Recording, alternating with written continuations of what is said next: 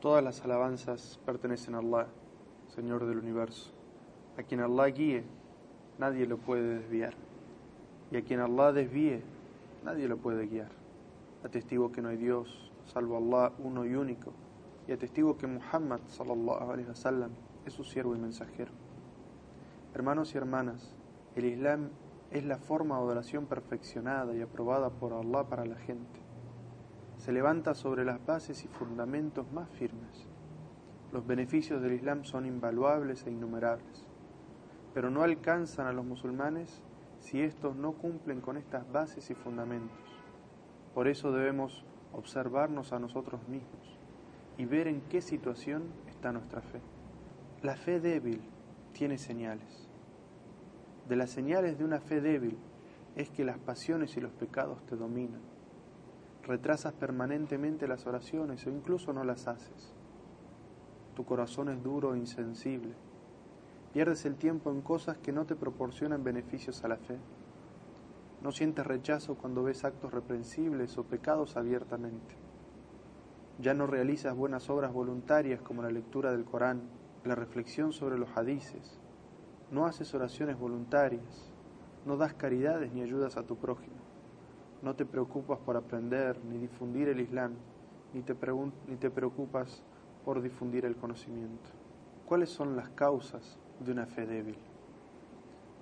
Primero es que te has alejado de los ambientes donde se fortalece la fe, como la mezquita, las reuniones de conocimiento y los encuentros con los hermanos o las hermanas que son religiosos y apegados a la fe.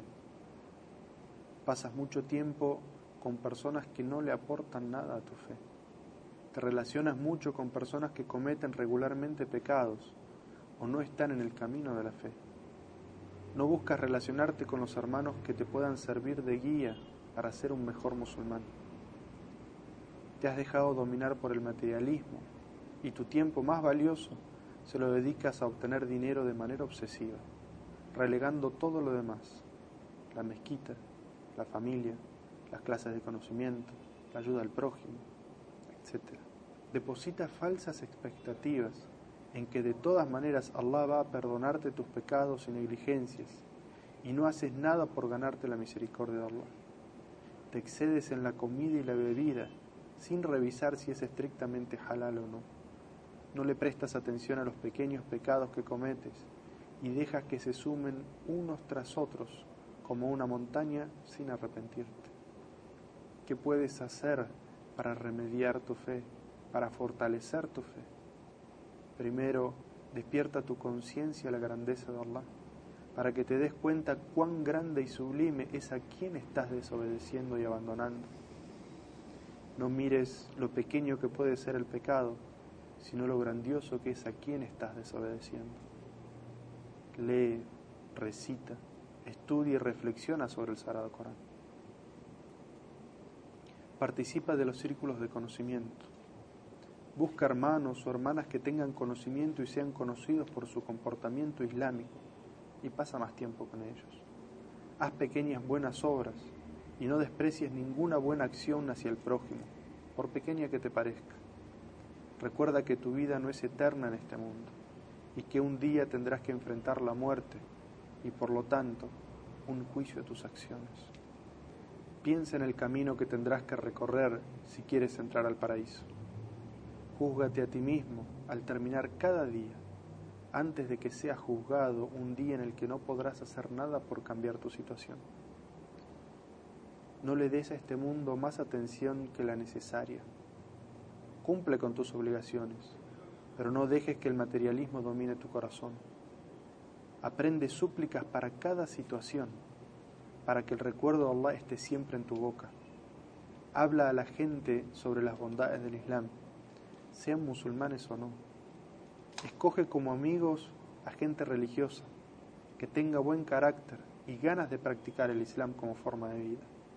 Visita a los enfermos, haz súplicas por ellos y agradece a Allah por tu salud. Ten paciencia ante las dificultades y siempre orienta tu corazón a Allah esperando solo de Él que solucione tus problemas. Sé moderado con las cosas permitidas, no te excedas, todos los excesos son malos. Revisa siempre tu intención antes de hacer las cosas y hazla sinceramente por Allah y menciona el nombre de Allah antes de cada obra importante. Sé constante. El profeta Muhammad sallallahu alaihi wasallam dijo: Allah ama aquella obra que aunque sea pequeña, pero es constante.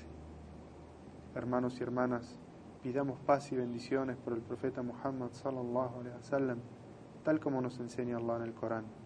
Inna Allah wa malaikatahu yusalluna ala nabi ya ayyuhalladhina amanu sallu alayhi wa sallimu taslima. Ciertamente Allah y sus ángeles bendicen al profeta, oh creyentes, pidan paz y bendiciones por él. Wassalamu alaikum wa rahmatullahi wa barakatuh.